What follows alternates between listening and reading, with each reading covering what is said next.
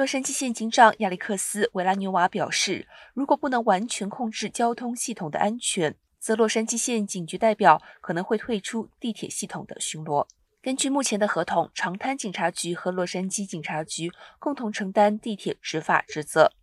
后者负责巡逻该系统的大部分地区。